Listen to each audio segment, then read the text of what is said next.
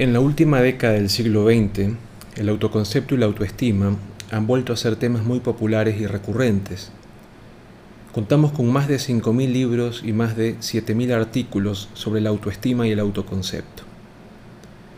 En este artículo vamos a empezar señalando cinco razones importantísimas por las cuales un psicólogo y el público en general debe conocer acerca de este tema.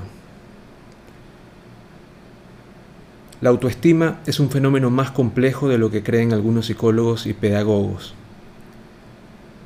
Tiene implicaciones prácticas, ya que una autoestima positiva está estrechamente relacionada con la salud mental y con el bienestar psicológico.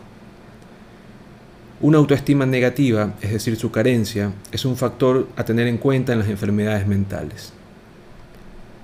Hoy, la autoestima es un concepto presente e indispensable en las ciencias sociales, que permite investigar distintas dimensiones del ser humano.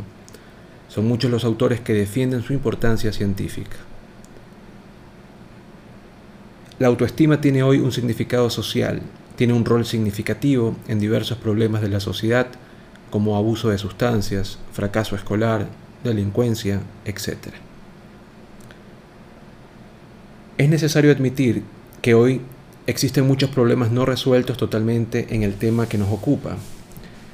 Por ejemplo, la autoestima es una variable dependiente o independiente. Es una variable mediadora.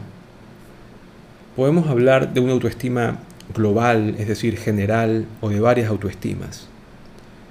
¿Es una característica estable y continua en el individuo o es variable y cambiante?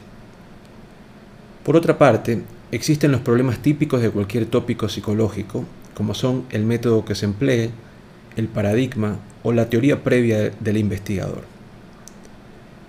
De todo esto se desprende que el lector encontrará en las librerías muchas publicaciones que carecen de base empírica, científica, y que son muy voluntaristas, por lo que hay que saber distinguir el grano de la paja.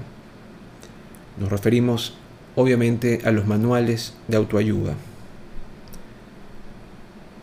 Con todo, esta situación tan poco halagueña no es ajena a otros constructos psicológicos como la personalidad, el temperamento, la creatividad, que han tenido que pasar y están pasando también su propio desierto en el campo de la investigación científica.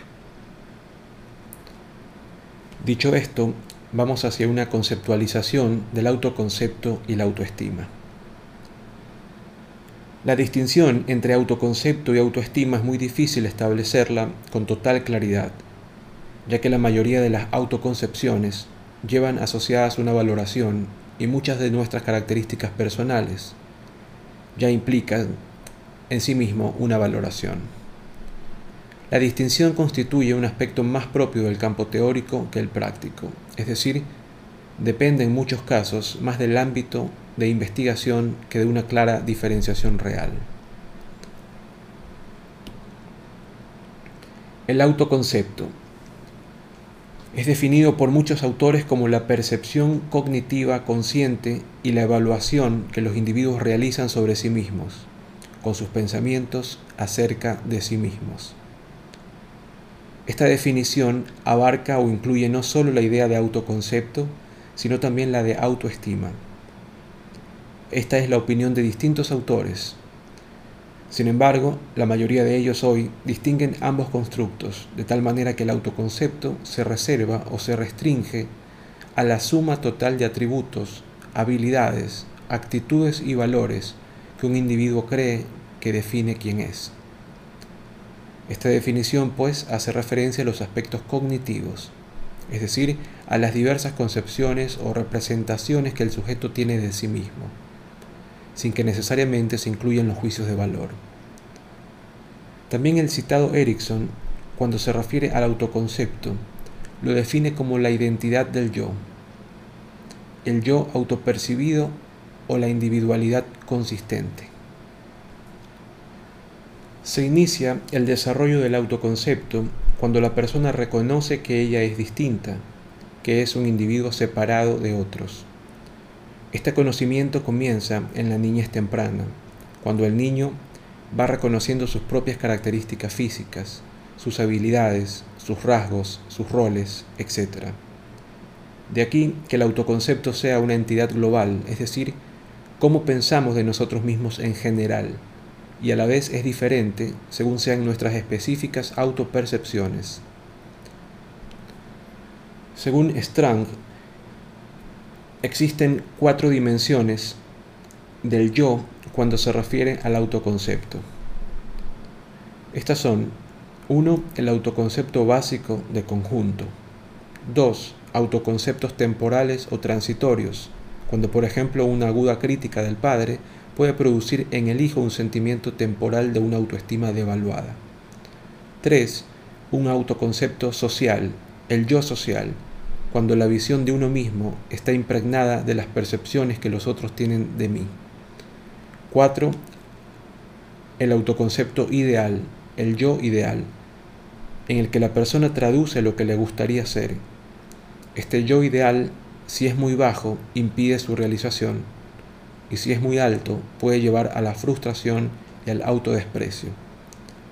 Solo los autoconceptos realistas llevan a la autoaceptación, a la salud mental y a la consecución de las metas. Es una cuestión muy debatida si el autoconcepto es una estructura básica, estática o por el contrario es susceptible de cambio. Hay autores que opinan que tenemos conciencia de la estabilidad de nuestro autoconcepto, lo cual nos ayuda a mantener una sensación de continuidad en nuestra existencia. Teorías que se fundamentan en la motivación que el ser humano tiene para buscar una consistencia en sus creencias. Sin embargo, otros creen que somos conscientes de los cambios profundos en nuestro autoconcepto, especialmente en determinadas etapas de nuestra vida. Ya que si nuestro autoconcepto fuese estático y estable, dicen, no tendríamos la posibilidad de potenciar la autoestima en la persona.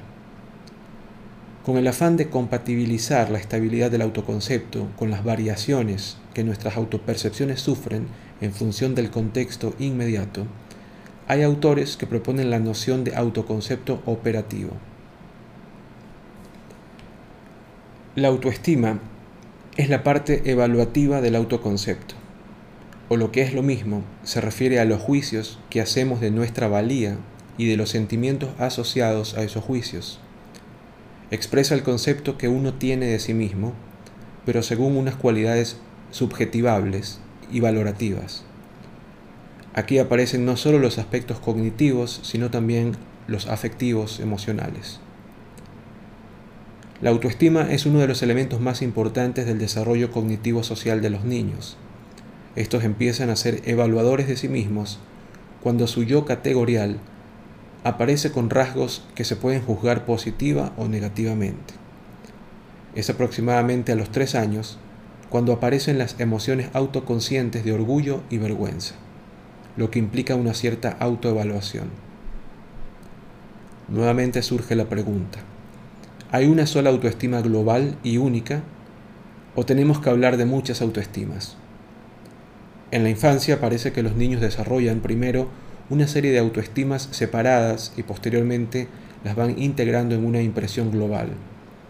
Al igual que se hizo con el análisis de la inteligencia, si hay una o muchas clases, se ha estudiado también la naturaleza multifacética de la autoestima. Así, a los 7 o 8 años, los niños han formado su autoestima con una estructura jerárquica, una autoestima general o valor personal que se basa en lo siguiente.